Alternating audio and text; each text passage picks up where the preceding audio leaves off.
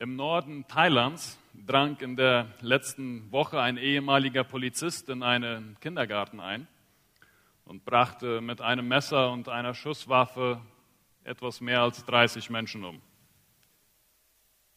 Furchtbar. Solche und ähnliche Nachrichten begegnen uns immer wieder und ich glaube, man muss auch gar nicht irgendwie in einem kirchlichen Umfeld aufgewachsen sein, um zu wissen, irgendwie da ist was grundfalsch damit, wenn Mensch einem Menschen das Leben nimmt. Es ist uns bewusst, dass Töten etwas Furchtbares ist und es ist zu verurteilen. Und trotzdem ist das 20. Jahrhundert das Jahrhundert in der Menschheitsgeschichte, wo die meisten Menschen umgebracht worden sind. Wir befinden uns ja in einer Predigtserie zu den zehn Geboten. Und ich habe heute die Herausforderung, manchmal gibt es ja eine Herausforderung für einen Prediger, weil der Text so lang ist, ein ganzes Kapitel oder noch mehr als das. Ich habe heute eine andere Herausforderung. Ich habe nämlich eines der Gebote, das wir, ich weiß nicht, wer von euch früher auch Gebote auswendig gelernt hat. Äh, dieses Gebot auswendig zu lernen ist nicht sehr schwierig. Das sechste Gebot. Gebot. Du sollst nicht töten. Das war's schon. So, vier Worte und äh, ja, normalerweise 20 Minuten, 25 Minuten, vier Worte. Ist nicht sehr viel. Im Hebräischen sind es sogar nur zwei Worte. So, ich hoffe, ihr könnt das Gebot jetzt schon auswendig. Du sollst nicht töten. Das ist das sechste Gebot. Und mein zweites Problem ist, ich habe ständig Probleme, wenn ich predige. Es war neulich schon so. Das zweite Problem ist, dass sehr viele von euch wahrscheinlich jetzt schon abschalten. Ah ja, gut. Das ist das Gebot, mit dem habe ich mal wirklich keine Probleme. Ähm, das ist irgendwie klar, ja, man bringt nicht Leute einfach so um. Ähm, ich versuche das normalerweise nicht zu tun. Und das ist dann das Problem, dass wir dann abschalten, okay, gut, dieses ist ein Gebot, mit dem haben wir nicht so Probleme, das einzuhalten fällt uns leicht, also muss ich dann vielleicht auch nicht ganz so aufmerksam zuhören.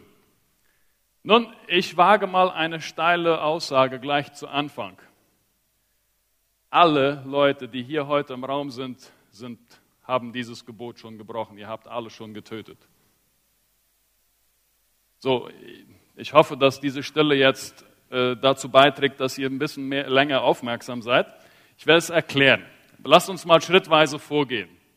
Zunächst einmal 2. Mose 20, Vers 13, das sechste Gebot, der erste Punkt, du sollst nicht töten. Sehr einfach. Zwei Worte.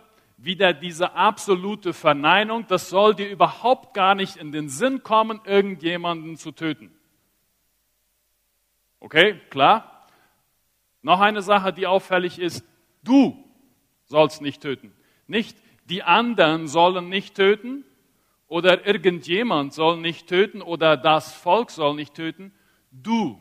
Es ist wieder diese ganz persönliche Ansprache Gottes. Ich habe in der ersten Predigtserie äh, zu, zu den zehn Geboten gesagt, diese zehn Gebote sind eigentlich zehn Worte Gottes an uns. Und sie sind sehr persönlich. Damals an das Volk Israel gerichtet, heute auch sprechen sie uns an, du sollst nicht töten. Also wir kommen da gar nicht drum rum, dass uns dieses tatsächlich direkt anspricht. Und es ist ja manchmal so, dass wir Gebote sehen als etwas, das uns einengt. Das gibt uns Grenzen. Und es ist nicht immer so einfach wie bei diesem Gebot zu sehen, dass Gebote gar nicht da sind, um Grenzen zu machen, sondern sie geben uns Freiraum. Ich glaube, das ist bei diesem Gebot sehr einfach zu erklären. Jeder von euch möchte und genießt es, frei und unbeschwert im Park seine Runde zu machen. Besonders bei so fantastischem Wetter wie heute. Wir haben das am Vormittag gemacht als Familie. Super. Und es ist mir nicht in den Sinn gekommen, dass ich jetzt hier um mein Leben fürchten muss, weil äh, das Gebot, du sollst nicht töten, ist irgendwie äh, in unserer Gesellschaft verankert und das engt mich gar nicht ein. Es gibt mir einen Rahmen, wo ich mich frei bewegen kann. Also das Gebot engt mich definitiv nicht ein. Es steckt nur einen Rahmen ab, in dem menschliches Leben überhaupt gelingen kann. Weil wenn es das nicht gäbe und ich dann, dann, dann wäre ich nicht frei. Da müsste ich ständig auf der Hut sein, ob da irgendwo Georg um die Ecke kommt oder Raphael oder keine Ahnung wer und dieses, wenn es dieses Gebot nicht gäbe. Also es gibt uns Freiheit. Und das ist ja auch der Sinn von Gottes Geboten. Sie stecken einen Rahmen ab, in dem menschliches Leben funktionieren kann. So, jetzt gibt es aber ein Problem. Im Alten Testament gibt es Anweisungen, Leute, die das Gesetz übertreten, zu töten. Todesstrafe. Israel bekommt manchmal den Auftrag, Nationen, die sich ihnen entgegenstellen, auszurotten. Ja, was jetzt? Töten oder nicht töten? Und das ist jetzt die Frage. Ist das nicht ein Widerspruch zu diesem sechsten Gebot? Es gibt die Todesstrafe für gewisse Vergehen in der Bibel. Nun, und das ist ganz wichtig zu sehen, dass Töten nicht gleich Töten ist in der Bibel. Es gibt verschiedene Begriffe, die verwendet werden, um das Töten zum Aus zu beschreiben. Und der hier verwendete Begriff wird nie gebraucht, wenn Gott derjenige ist, der eingreift und tötet. Er wird auch nicht gebraucht, um das Töten von Tieren zu beschreiben. Es geht um ein rechtswidriges, ein gegen das Gesetz stehende Töten. Dann könnte man sagen, okay, dann, dann übersetzt doch lieber mit Morden. Ja, Morden ist mit eingeschlossen, also ein dem Gesetz entgegenstehendes Töten, aber es ist mehr als Morden. Es beinhaltet nämlich auch das unabsichtliche Töten. Und das ist interessant. Also dieses unabsichtliche Töten. Was nicht eingeschlossen ist, ist das Töten im Krieg und auch nicht die Todesstrafe. Helmut Burkhardt sagt es so, es ist das willkürliche Beenden eines menschlichen Lebens. Also willkürlich Beenden eines menschlichen Lebens. Das ist hier ausgesagt mit dem Wort, du sollst nicht töten. Das heißt auf der anderen Seite, dass weder das Alte Testament und auch das Neue Testament nicht ein absolutes Tötungsverbot kennt. Und da wird es jetzt schwierig. Im Neuen Testament steht in Römer 13, Vers 4, der Staat trägt das Schwert nicht umsonst. Die Frage ist, die sich da stellt, ob jetzt Christen am Dienst mit der Waffe mit beteiligt sein dürfen oder nicht. So, das ist eine Frage, die führt uns in eine ganz andere Richtung und da würde uns diese Zeit heute ganz sicher nicht ausreichen. Ich mache ein klein wenig Werbung in eigener Sache. Am Freitag haben wir mit Raphael, mit äh, Rainer Siemens zusammen drei Programme aufgenommen, die in ZB30 ausgestrahlt werden, genau zu dieser Frage. Darf ein Christ zur Waffe greifen oder nicht? Wie ist das mit unserem mennonitischen Pazifismus? Wir sind eine Mennonitengemeinde. Wie steht das damit? Ist das biblisch? So, Werbung beendet. Was ist dann jetzt dieses konkrete, rechtswidrige, gegen das Gesetz stehende Töten? Zuerst einmal, ähm, die, die zehn Gebote und auch dieses ganz, Gebot ganz besonders, das ist eigentlich eine Bejahung des menschlichen Lebens. Gott unterstreicht hier einmal, dass das menschliche Leben ist etwas ganz Besonderes und er sagt Ja dazu. Und dann ist das zweite Buch Mose so aufgebaut, dass die zehn Gebote, die finden wir im Kapitel 20, in den folgenden Kapiteln werden die erklärt und auf die damalige Situation angewandt. So, es ist pädagogisch sehr, sehr interessant. Und dann, wenn man das aus der Perspektive mal liest, versucht das zu Hause mal, lest mal nach Kapitel 20 und stellt euch die Frage, in Bezug zu welchem Gebot steht dieses hier jetzt? Das ist ja eine Anordnung von Geboten und Verboten. Da wird ja einem manchmal ganz schwindelig, wenn man das nur einfach liest.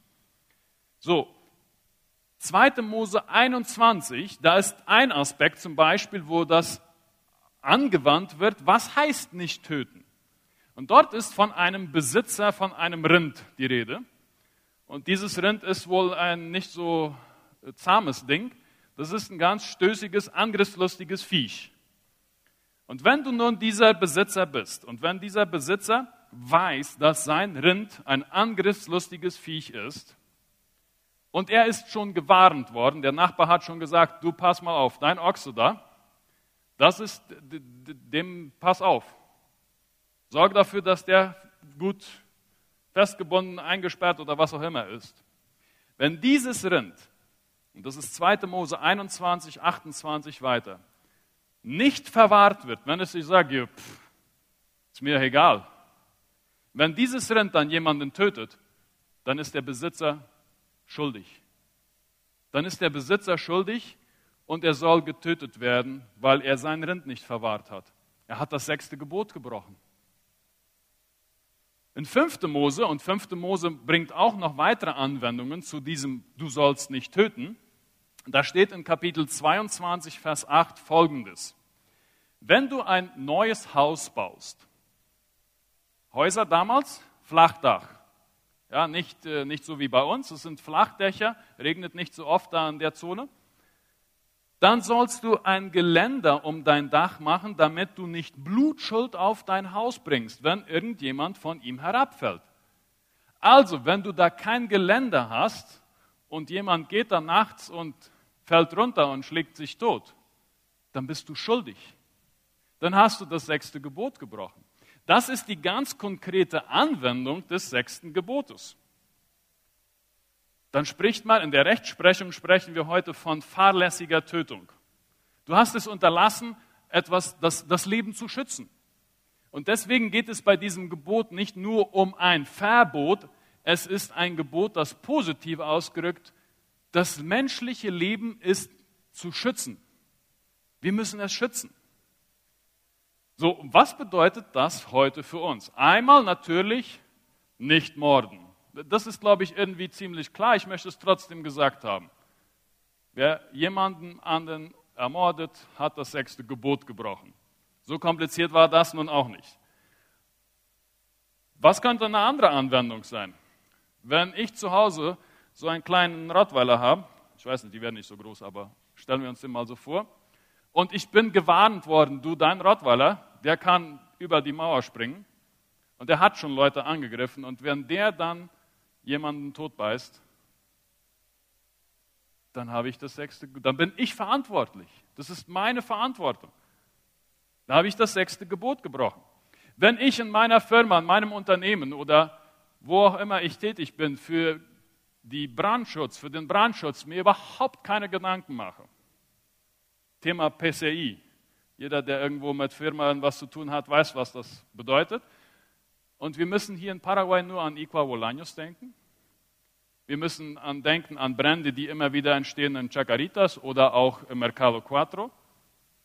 Ja, das heißt, ich habe nicht getan, was in meiner Macht steht, um menschliches Leben zu schützen. Und oftmals geschieht das nur, damit ich äh, nicht so viel ausgeben muss. Ich breche auch das sechste Gebot, wenn ich in einer 30er-Zone mit 120 Sachen unterwegs bin und jemanden umfahre und der zu Tode kommt. Und ich breche auch das sechste Gebot, wenn ich unter Alkoholeinfluss am Steuer sitze und vielleicht noch eine SMS beantworte und jemanden totfahre. Es ist deswegen für uns wichtig, das menschliche Leben zu schützen. Deswegen gibt es ja Geschwindigkeitsbegrenzungen. Noch etwas. Ab wann sprechen wir von menschlichem Leben? Menschliches Leben entsteht ab dem Moment, wo die Samenzelle mit der Eizelle sich verschmilzt. Ab dem Moment sprechen wir theologisch und auch biologisch von menschlichem Leben. Ab dem Moment sprechen wir von einem Menschen nach Gottes Ebenbild gemacht und gewollt und Gott sagt, sehr fan. Ja, Psalm 139. Bevor du geboren wurdest, kannte Gott dich schon. Johannes der Täufer war schon prophetisch tätig, bevor er geboren war. Als Maria zu Besuch war, dann strampelt der Kleine im Bauch seiner Mutter. Er war, das war ein Mensch und das menschliche Leben gilt es zu schützen. Da ist Gottes Ebenbildlichkeit, da ist Menschenwürde. Und da stellt uns die Wissenschaft heute vor ganz große Herausforderungen, wo wir uns die Frage stellen müssen, was bedeutet das in Bezug auf dieses Du sollst nicht töten? Nicht töten ist ja eine Sache. Das heißt, Abtreibung kam nicht in Frage. Abtreibung ist Töten. Da sind wir uns, das ist vielleicht noch das einfachere Gebiet. Aber was ist mit dem ganzen, mit dem Lebensschutz auch, äh, bevor das der Mensch geboren wurde? Was ist mit der Pränataldiagnostik, also diese Diagnose, die gestellt wird bei kleinen Babys. Man spricht dann normalerweise von Föten, aber ich bevorzuge es von Babys zu sprechen. Das sind kleine Menschen, wo man dann menschliche Selektion macht. Also wenn die Gefahr besteht oder die, ja, die Gefahr oder es Anzeichen gibt, dass eine gewisse Behinderung bei diesem Baby sein könnte, dann, sorry, wenn ich das so sage, aber weg damit. Dann haben wir ein Problem mit dem sechsten Gebot. Das können wir nicht unterstützen. Die Forschung mit embryonalen Stammzellen, die das Töten von Embryonen, die das Töten von Babys in Kauf nimmt. Menschliches Klonen. Diskriminierung aufgrund von Behinderung. All das kommt unter dieses Paket. Und als Christen sind wir herausgefordert, menschliches Leben seit vom ersten Moment an, ab der ersten Sekunde zu schützen. Aktive Sterbehilfe ist dann, das ist dann auf dem anderen Ende des Spektrums. Das darf für uns nicht in Frage kommen, dass wir die Alten dann so, ja, aktive Sterbehilfe, wenn sie es dann wollen. Das, das geht nicht. Das ist ein Problem, da haben wir ein Problem, das ist Brechen des sechsten Gebotes. So, wenn ich dann sage, Abtreibung ist Mord, das ist ja noch das Einfache. Da dürfen wir aber nicht stehen bleiben. Ich denke, es ist unsere Aufgabe, diese meistens jungen Mädchen, jungen Frauen zu unterstützen, dafür zu sorgen, dass sie irgendwie vorwärts kommen, dass ihre Kids dann aufgehoben werden, dass ihre Kids versorgt werden und dass sie die Schule abschließen können. Und dass wir nicht einfach sagen, ja, tu nicht abtreiben und dann wait die. Ja, dann, dann musst du sehen, wie du zurechtkommst. Das geht nicht. Also wir brauchen eine Kultur, wenn wir im Sinne des sechsten Gebotes leben, du sollst nicht töten, eine Kultur, die das Leben schützt und fördert.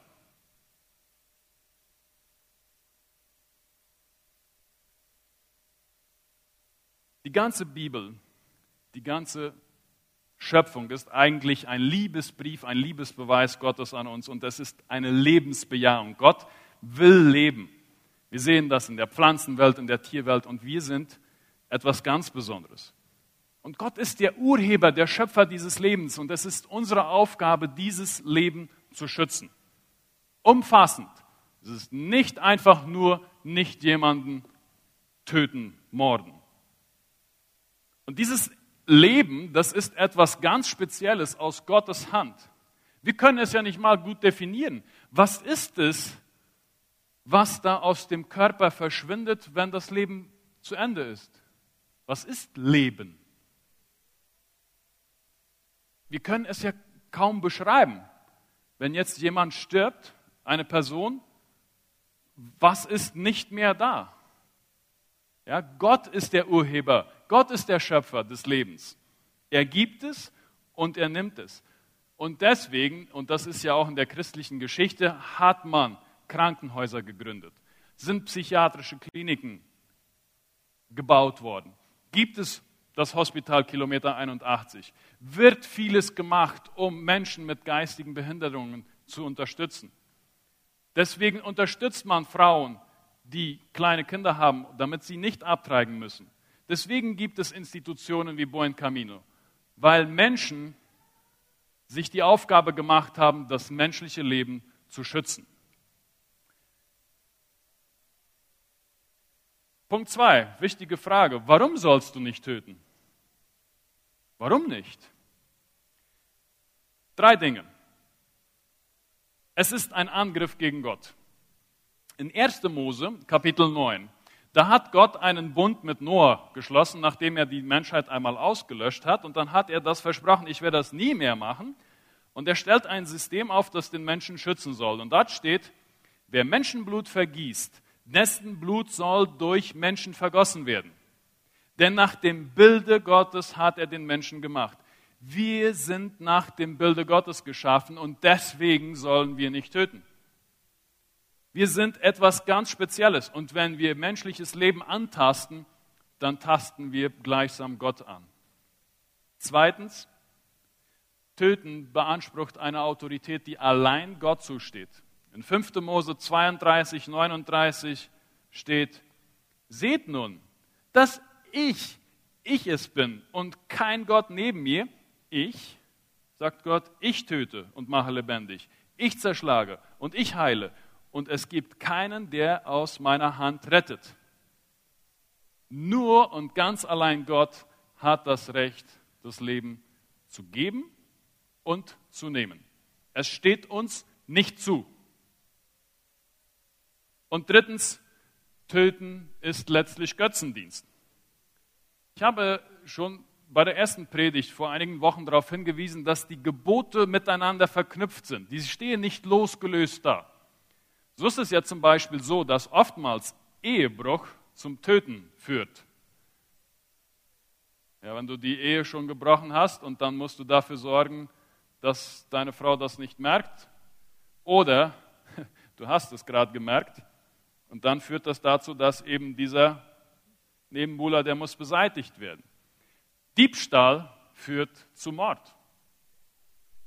Und letztlich hat das dann damit zu tun, dass wir das erste Gebot brechen. Du sollst keine anderen Götter haben neben mir. Warum? Nun, ich bin bereit zu töten. Warum? Weil ich selbst oder mein Eigentum mir so wichtig sind, dass ich das menschliche Leben von einem anderen aufs Spiel setze. Und dann habe ich ein Problem mit Götzendienst dann habe ich ein Problem mit dem ersten Gebot. Ich werde bereit sein zu töten, wenn mir mein Eigentum wichtiger ist als Gott. Wenn mir meine materielle Sicherheit höher steht als Gott. Dritter und letzter Punkt. Du sollst überhaupt nicht töten. Und ja, was, was meine ich damit? Was meine ich damit? Ich, und jetzt springe ich einmal ins Neue Testament und da wird das nochmal ein bisschen ausgeweitet. Vielleicht war, für einige war das vielleicht heute schon sehr weit ausgedehnt, dieses Du sollst nicht töten. Im Neuen Testament wird es noch herausfordernder. Und jetzt komme ich dazu, warum ich am Anfang gesagt habe, ihr seid, und ich schließe mich ein, wir haben alle das sechste Gebot schon gebrochen. In der Bergpredigt, da fordert Jesus seine Jünger heraus, nicht nach den Maßstäben zu leben, was die Pharisäer und Schriftgelehrten so sagen, sondern nach Gottes Maßstäben, nach seinem Reich zu leben. Und das sind nochmal ganz andere Herausforderungen und er bringt eigentlich damit zurück und sagt, hört mal, das, was die Pharisäer und Schriftgelehrten euch beigebracht haben, das ist eine Einengung, ähm, ja zum Beispiel beim Nichttöten auf Nichtmorden. In Wirklichkeit ist das viel breiter. Wollen wir mal dahin zurückgehen. Und er zeigt, worum es wirklich geht. Und in Matthäus 5, 21 und 22 steht, ich habe gehört, ihr habt gehört, dass zu den Alten gesagt ist, du sollst nicht töten.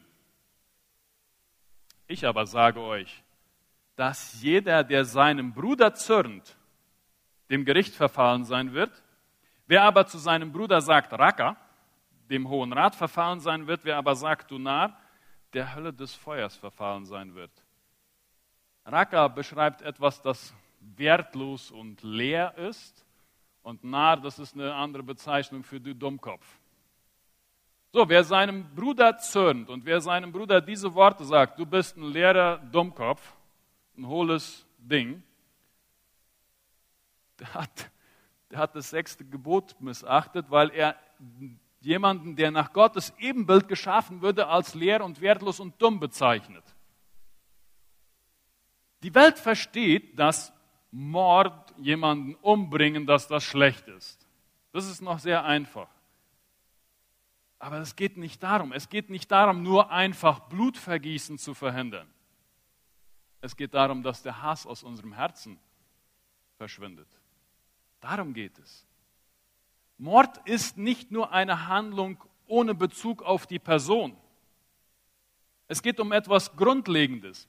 So wie die Begierde, diese innere Begierde, der Auslöser dazu ist, dass ich Ehebruch begehe oder Diebstahl, so ist der Zorn der Auslöser für Totschlag. Er plant Mord und ist grausam und zerfleischt andere. Und da kommt 1. Johannes Kapitel 3, Vers 15. Und bei dem Vers bin ich erstmal stecken geblieben, als ich den gelesen habe. Jeder, der seinen Bruder hasst, ist ein Mörder. Und ich brauche das eigentlich gar nicht erklären. Jeder, der seinen Bruder hasst, ist ein Mörder. Das habe ich mir nicht ausgedacht, das steht da in der Bibel so. Und hier merken wir dann, und, und, und das geht noch weiter, und ihr wisst, dass kein Mörder das ewige Leben in sich hat. Das ist, das ist eine krasse Aussage. Und deswegen habe ich gesagt, alle haben wir dieses Gebot schon gebrochen.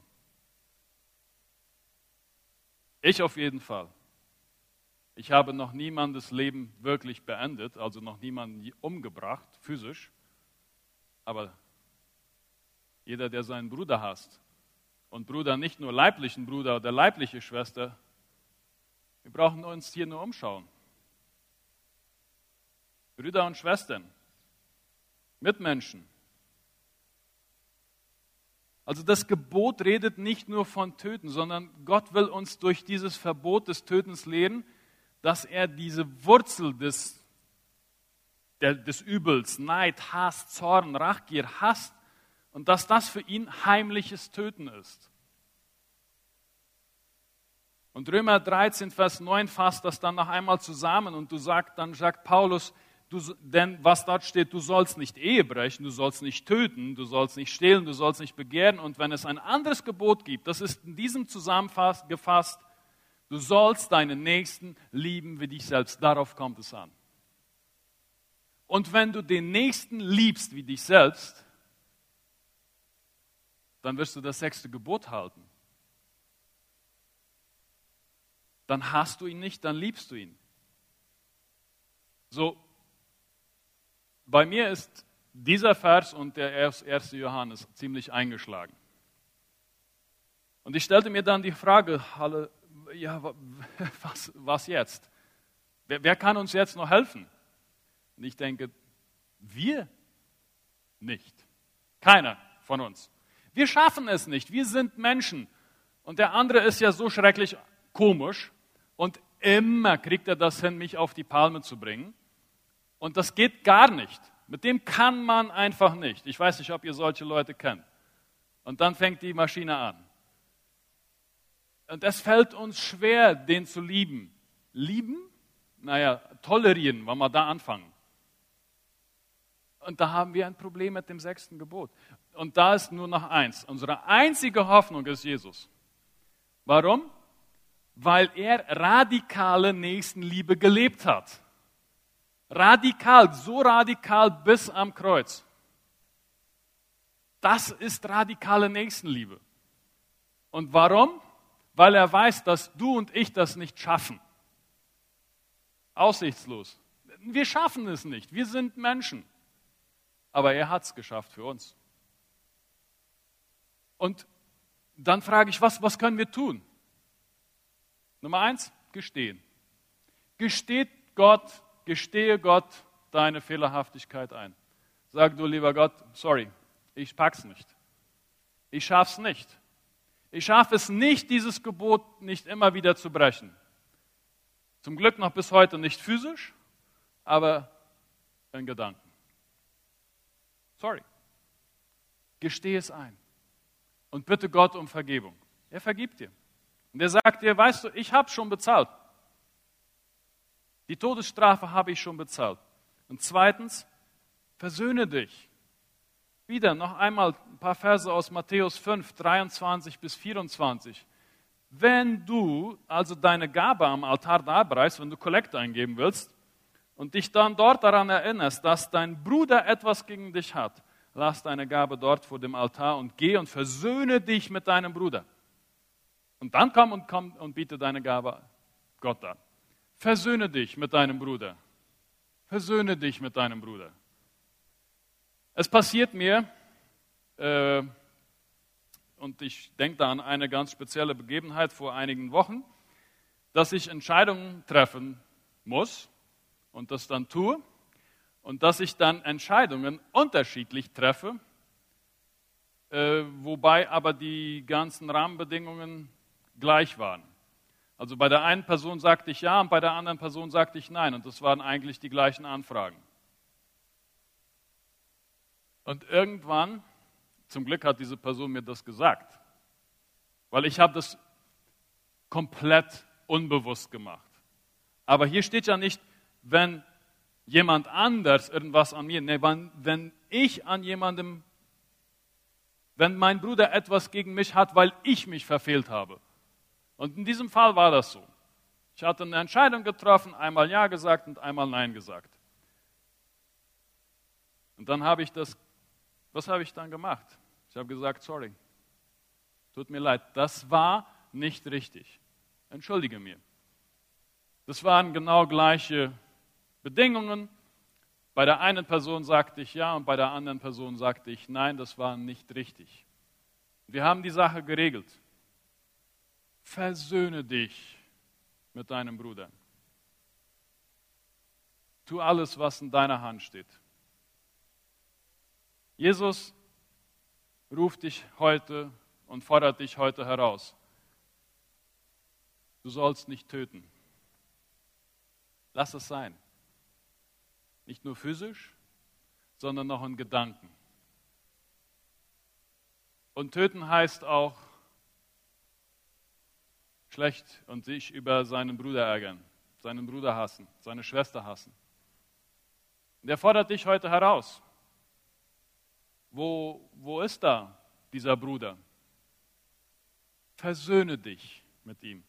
Jesus hat für dich bezahlt fordert dich heute heraus, regel die Sache, versöhn dich mit deinem Bruder. Bist du bereit zuzuhören? Bist du bereit, den ersten Schritt zu gehen? Gott segne dich darin.